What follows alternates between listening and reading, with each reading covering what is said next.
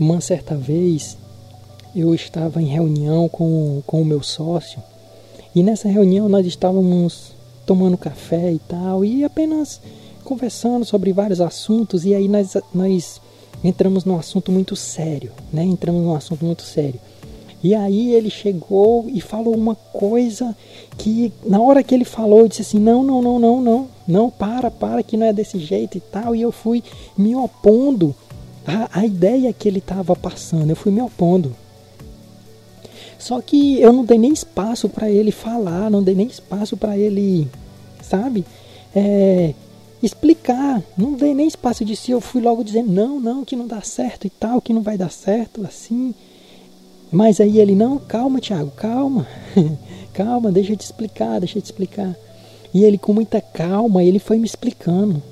Não, a ideia é a seguinte e tal, vai funcionar assim, é desse jeito. E ó, imagina se fosse assim, ele foi me explicando, me falando dos detalhes.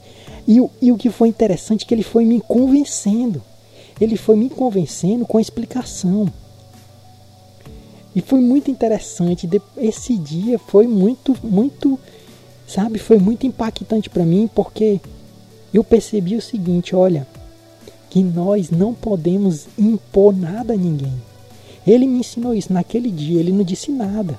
Mas aquilo que ele fez na nossa conversa, ele é uma pessoa extraordinária, uma pessoa muito boa, muito legal. E naquele momento ele disse para mim, ele não disse assim, não, tem que ser assim, é desse jeito não. Ele não, ele não colocou, ele não obrigou nada, ele não, porque nós somos sócios, então ele poderia ter dito qualquer coisa, do jeito que ele quisesse, não tinha problema, ele poderia impor alguma coisa. Mas ele não quis impor, ele não quis impor nada. Ele apenas quis, ele quis convencer. E nós, sabe, nós precisamos deixar de brigar pelas coisas, de impor as coisas, ah, porque tem que ser assim, porque que tem, tem que ser desse jeito. Porque nós não temos a verdade. Nós não temos a verdade. A verdade ela não é absoluta. É por isso que nós não somos o dono da verdade. É por isso que nós precisamos ouvir o outro. Nós precisamos dar atenção. E isso foi um grande aprendizado para mim, porque eu passei a entender que eu não sou o dono da verdade e que eu não posso tomar uma decisão, uma decisão baseada em, em sem fundamentos. Não posso tomar uma decisão sem fundamentos. Então o que foi que ele fez? Ele me passou os fundamentos, ele me explicou e quando ele me explicou, ele me convenceu. E quando ele me convenceu, eu aprendi duas coisas valiosíssimas.